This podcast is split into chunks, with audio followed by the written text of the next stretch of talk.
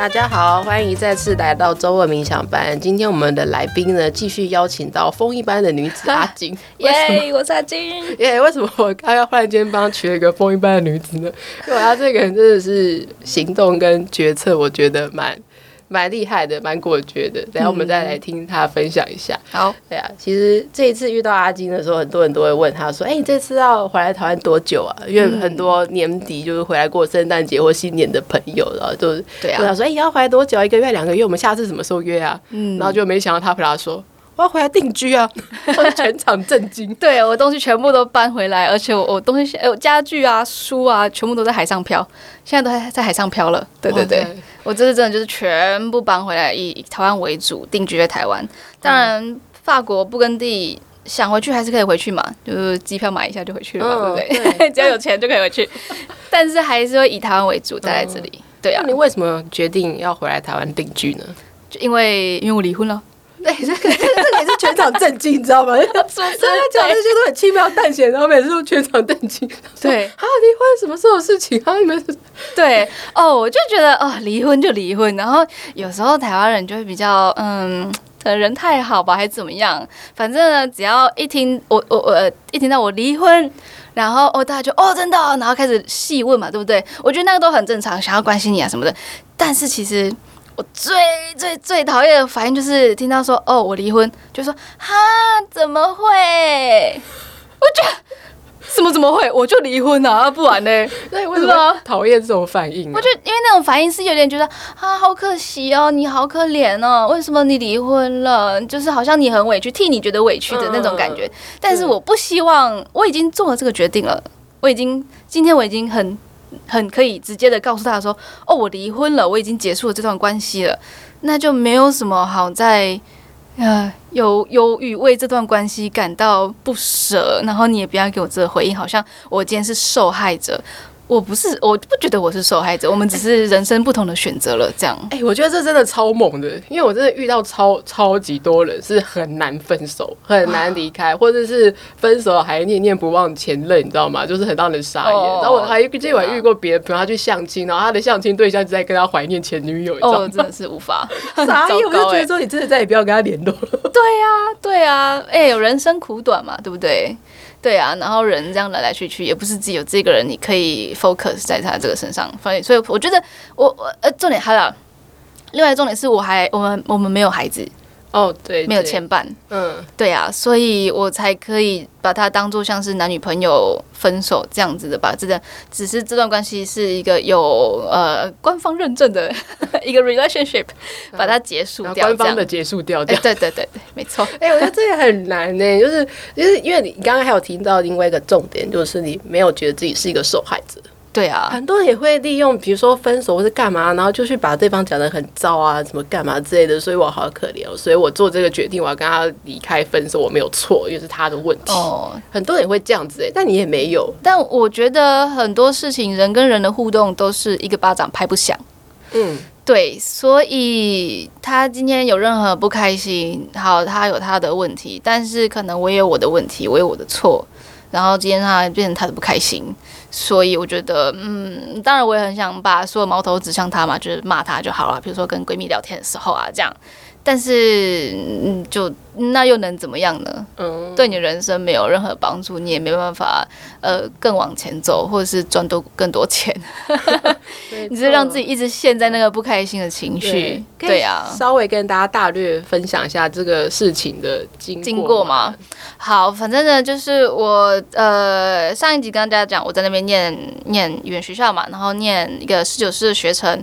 那在念语言学校尾声呢，我就。下载一个神奇教软体叫 Tinder 哦，对的，对，就是有人跟我推荐另外一个叫 OkCupid 哦，对，这超多，反正我觉得那时候下来 Tinder，然后滑滑滑嘛，然后主要就是想要呃多认识一点法国人，然后可以就是学法文嘛，因为这是最快的方法，对不对？嗯嗯，然后你要打字，打字的时候你要边查动词变化，哇，真的是地狱啊！哦、然后那个时候就遇到认识他，他他英文很好，但是他还是很有耐心的去会来教我法文啊什么什么，他们就认识，然后也很顺利的就交往了这样。之后呢，呃，四九四学校念完之后呢，因为跟这个人的交往非常稳定，所以我就想说，哦，那不如我回台湾的时候，我就申请一个打工度假签证好了。那个时候，呃，快满三十，好，那我申请打工度假签证，看我可不可以回来法国好好的工作，可不可以有没有办法在这个国家生存？嗯，对啊，有办法在这里生存，我们未来才我们才会有未来嘛，对不对？嗯、所以呢。哦，一切都蛮顺利的哦，就是申请打工度假度假，然后回来法国找了一个小酒馆的工作，哎，然后那也是那一年开始做自己的一个 YouTube 频道，叫做阿静的法式生活。对，如果大家喜欢写在文案，欢迎大家 follow。对，就是有讲一些我那时候那一年在法国参加葡萄酒展啊，参加一些庆典啊，还有参观葡萄酒农，看他们在葡萄园工作做什么事情的一些影片这样。然后那一年就就也是觉得，哎，自己其实在法国也是可以生活嘛，对啊，只要其实不要物欲太高，不要买太贵，不要不要想买那些贵贵衣服啊，贵贵保养品啊，贵然后想要贵贵的酒啊，之类的哎对，不要太常去餐厅，就多自己煮饭，其实生活还是都过得去。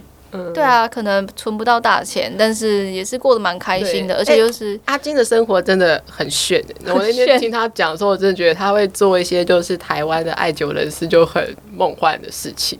他住在一个很有名的村庄，叫做凶堡。对，然后熊堡是台湾只要所有人有喝勃艮第，应该就会说哦，你住在熊堡了吗？对，就是香堡米基尼。那那个村就是你走路走五分钟你就到葡萄园，这样真的是很惬意的地方。对啊，但是但是呃，买房子听起来对台湾听起来就哇大事件，但是其实嗯，是是台湾房价太贵啦。嗯、对，我们那里是乡下，你开车那个村子里面什么店都没有，面包店也没有，你要开车开三十分钟才可以去买菜的地方。对对啊，所以嗯，相比之下好像也蛮合理的，对。嗯、但是所以就是跟这个人，嗯呃，我要我要怎么称呼他啊？直接叫他 Nico 好了，反正 Nico 是一个很很通俗的名字嘛。反正就这个这个 Nico 呢，送之类的，对对对对对，都都是这些 Pierre Vincent 然后 Nico 对不对？好，叫 Nico。呃，跟这个 Nico 呢有走的非常的顺利，但是之后呢，呃，我也在一个小小的酒庄工作。当然，他不是他，我我学到很多东西，在葡萄园工作非常耗体力，然后一些虽然说我有这些知识，但是我我没有实际去做过，所以每天都是一个很新的挑战。但是呃，也是欣然接受了。只是呢，之后我又遇到了找到另外一个工作，就是葡萄酒旅游的导览员。嗯，对，那个真的是我的哦。呃最喜欢的工作，你知道，人生最觉得啊，这个工作真是太适合我了。可以多说一下这个吗？做这个到自己的人 对最适合工作的、哦，真的，因为因为呃，我首先我老板是一个大概年在不到快快四十岁的的一个。当地人，嗯，然后呢，他就是都很很 free，很给你责任，然后你只要把事情交办好，你有所有的，你有你自己的可以做自己的决定。所以呢，我们这种葡萄酒旅游，其实我们就是自己开一台 Mercedes-Benz 的八人座小巴，嗯，然后呢，我们就带着当天的客人去去参观酒庄啊，参观葡萄园啊。那如果客人临时想说，哎，我想要去呃某一个特级园去拍个照，我就哦好啊，我们就可以改变路径啊，去那边拍照，这很爽哎、欸！以后可以预约你吗？你要回去工作可以。可以，我们可以有揪一揪，有没有一起去布根地带你们去玩？哎、欸，对，我觉得很可以做一种 VIP 团的，因为我跟你讲台湾真的超多人想要去布根地，真的有哦。嗯、呃，真的有一些，就一些呃叔叔阿姨，他们可能英法文当然不行嘛，英文可能也不太可以，那、嗯、他们就有透过一些呃刚好我们的共同朋友，然后跟我联络这样，然后我们就带他们去从香槟区开始玩，玩了三天，然后再来布根地玩了三四天这样。哎、欸，真的很棒，就、啊、是我以前就是法。法国的一个梦想，因为法国我们那时候学校，就我的那个硕士课程是一个非常爱参观酒庄的学校，然后、嗯、然后我们又常常搬家去不同的地区念，所以法国很多的酒区我都有去过，然后就是缺个勃艮第，嗯、然后那时候就刚好，因为我们是在翁爵，就比较西北的地方，哦、所以就不远啦。除了那个东边那个刚好学校比较没有安排到，嗯、那我们那时候就有一个。想法就是我想要从那个龙河北，就是从那个勃艮第喝到那个里昂这样子喝一路。哦，你可以对哦，嗯，干嘛何何不直接从戴高乐机场有没有？直接去戴高乐机场接你们，然后从香槟区开始喝到布根地，然后再喝北龙河、南龙河，哇，然后再去普罗旺斯哦，梦幻。可以，我想办法去联络一下我在香槟区的同学，请问你们家可以 借住参观吗？对，反正就是因为这个工作我真的非常喜欢啊，我也是做的非常有成就感，然后老板也非常赞赏我这样。对啊，可为什么你很喜欢呢？说一下。因为我觉得很有呃，我是只很喜欢。最实质的成就感就是客人会给小费嘛。嗯，对啊，说的也觉得很开心。这样，他们真的，你可以从他们眼神就是很。看得出来，他们真的很喜欢你的服务，他们真的学到很多东西。哇哇，这真的很感动哎！对啊，因为我带的那些客人，有些可能就是一个 couple 或者是一个家庭，那有一些人他们是真的很懂布根地了，直接来，然后有点想要挑战你的知识，我想要去看哪个园哪个园啊，为什么这个酒会不一样？这样。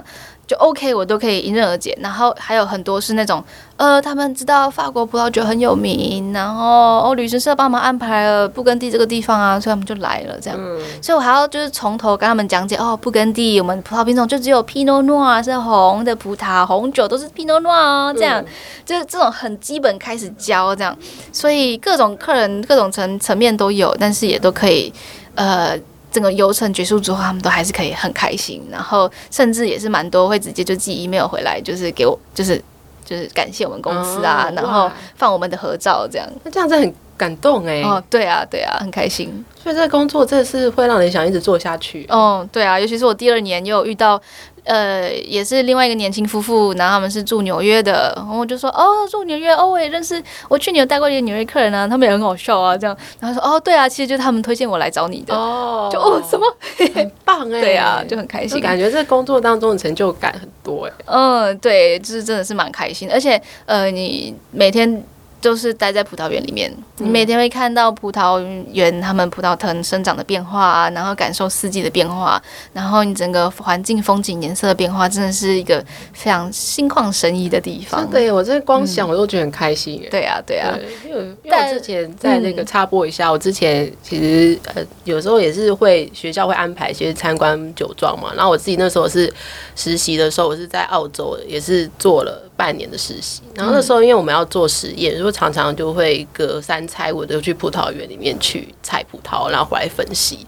对，所以其实也是在那半年当中看了很多葡萄园的变化。然后我记得我那时候要要去采我那批实验用的酒的时候，就透早就出门，可能五点多吧，天都还没亮。啊，可是我那天就是开到那个山丘，那个就看到那个山山。怎么讲？那应该也不算山，反正就它有个地形这样波浪的峡谷这样的感觉。对，然后就看这个满山遍野的葡萄园啊，然后太阳这样升起来，我真的觉得心情超好。对啊，对。当然，因为我们嗯不是一整天待在葡萄园里面工作啦，因为待在里面工作真的是啊，对，非常累。对，对因为我待过一年，所以我知道怎么一回事。所以当有些人跟我说啊，你在葡萄园工作啊，好棒啊，好梦幻。对，我就跟他们说，no no no，不是这个样子啊。对，很多台湾的爱酒人士也觉得哇，葡萄酿酒啊，浪漫，没有累死了，累爆了好吗？随便搬一箱葡萄都十几公斤，然后在那边晒太阳，被剪葡萄累爆了。对，你要晒太阳一整天，然后一直弯腰，然后连酿酒过程其实。呃，也不是这么容易，因为如果那个酒庄不是很重、很自动化，很多机器帮助，完那也是真的是累到爆，那全身腰酸背痛，没有力气，都在一直搬重物，而且又很密集，因为采收季就那么几天，就让那几天把所有事情都做完，所以根本工时爆炸长。没关系，一年就这么一次。对啊，反正那个工作就是这样，就这两年，在二零二二年到二零二三年。对，我就是，呃，做的非常开心，但是也有一点因为这样吧，可能，呃，就让我哦，那个时候我们在二零二二年二二二年初我们结婚，嗯，哦，对，二一年啊，sorry，就是在二一年我去做葡萄，在那个葡萄酒酒庄工作的时候我们结婚，对，然后呢，我们就也买房子，因为我们那时候会决定结婚是，呃，就觉得诶，三十岁了。而且我不结婚的话，那我可能会没有其他签证可以留下来，因为我打工度假签证已经用完了嘛。嗯。然后我接下来可以用什么签证呢？我可以用工作签。嗯。但是我又不是这么聪明决定，对不对？我也没有什么很厉害的学历，所以呢，诶，很难留下来。那我们不留下来，等于我们就是要分手喽。对。然后他也觉得，哦，我们那我们就就结婚好了，因为我们两个都是有共识的。对，我们就是也是希望人生会有会有小孩，嗯，然后希望会买房子，然后希望生活稳定。好，嗯、那我们就决定，那我们就结婚吧，非常理性，对不对？嗯，对啊，那时候感觉都一切满在计划内的。对对，其实我好像是个很双子座嘛，就是会嗯无厘头进行，但是其实我还是很喜欢事情是有一个 checklist，哦、因为我偷偷的算过他的生命灵数，他是四号人，其实是非常理性的。对，我不知道，反正就是也是很喜欢事情可以照自己的规划走这样，所以好就结婚了，回来台湾登记，然后呢。然后到一直到遇到这个葡萄酒旅游工作的时候呢，诶，可能我整个重心都放在葡萄酒旅游上。然后刚好那一年我们也有一起养一只小狗狗，那只狗就是啊，非常的精力旺盛，所以我整个人生重心都在这只狗还有工作上，可能就把它有点忽略掉了吧。嗯。然后我事后回想了，我又有一点有一点觉得那个呃相处模式的转折点，可能是因为一开始我去的时候。那个我们两个人的地位，嗯，不太对等。他是当地人，他什么都知道，什么都懂。我是一个外来的，然后我什么都要依靠他。嗯，我不懂这个，不懂那个。然后他只要稍微跟我讲，哦，这个东西很好吃，我就会哇，真的耶，呵，什么事情都很新鲜。然后他也会因此而感觉好像自己很非常被需要吧？是不是？就是觉得哦，自己呃可以。教你很多东西，很有成就感。但是之后，当我开始工作，然后开始工作上得到成就感，然后我有我自己的同事圈、交友圈的时候，嗯、他可能就觉得自己没有这么被需要了吧？嗯、对啊，或者甚至我有时候小费加一加，我我薪水可以比他多的时候，嗯。可能就是这一些小细节让他有一点点不是这么舒服吧，我我在猜啦。但是我们事后也没有没有好好的聊过这件事情。但是我事后回想我们生活上的呃小细节，就是嗯，这个可能是其中一个点。就是你们的生活方式跟相处的方式有在改变，有在改变。对，就你们有聊过为什么会想离婚吗？呃。我们在今年二零二四、二三、二二二年底，我十一月底那一份葡萄酒旅游的工作告一个段落，因为之后就淡季了嘛，冬天，嗯、所以淡季之后十二月我就比较长时间待在家里，然后我就发现，哎，我们两个的关系怎么变得有点冷漠？比如说他开始不牵手了，然后就觉得，哎，怎么一回事？我就跟他好好聊一下，这样要跟他坐下好好聊，然后他就觉得，嗯，他觉得没有没有。觉得这段关系没有让他那么开心，这样，然后他觉得生活没有比较开心，然后他也没有很想要，呃，就是想要继续下去的感觉，这样，嗯，然后我就觉得啊，所以当然一开始会检讨自己嘛，就觉得啊，是不是因为我都没有花很多时间在打扫家里，然后因为我很不喜欢扫厕所。对，然后我那些东西都很快乱放，所以他就很不开心，是不是因为这样之类的？然后我就好吧，那我就呃努力整理这样。呃，而且那个时候其实还有另外一个问题，相信哎，在场如果是差不多新婚或者是的的的嗯。的人都会遇到的一个问题，就是生小孩这件事情嘛。嗯，因为我们一开始有提到说，我们会结婚，就是因为我们两个都是有想要生小孩的共识。嗯，而且我们也不想要说，就是呃什么呃，我们就就等有小孩再结婚嘛。小孩不小心怀孕了，那我们再结婚。这种、哦、你说法国人比较会这种想法？呃，台湾也会啊，很多对啊，哦、很多年轻人会这么觉得嘛。哦、对啊，然后但法国人觉得，法国人更不是，跟法国人他们觉得有小孩就有小孩，跟结婚是两码子事。不一定要结婚，对，这也是蛮有趣的。对，那个是那个结婚是另外一回事，这样。好，所以呢，我们就是比较传统一点，然 后也蛮奇妙的。然后一个法国人会有这种传统的想法，所以我们结婚，然后我们开始准备备孕。但备孕之路其实就一直没有消息。嗯，对，然后。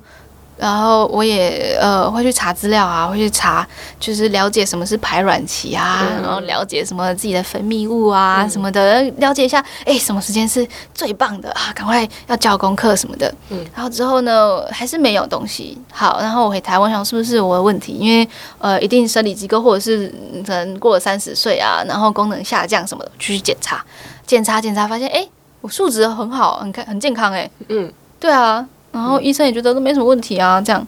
好，那我检查完，那换你了吧，嗯，对不对？那然后男生就很容易嘛，你只要这些精子检验就好了，他就去做检查，然后过了几个月，哎，检查报告回来了，发现不愧是法国要几个月，哎，对，哎，那这种都要几个月，莫名其妙，台湾应该很快就出来了吧，对啊，不然台湾也不会待几个月，对。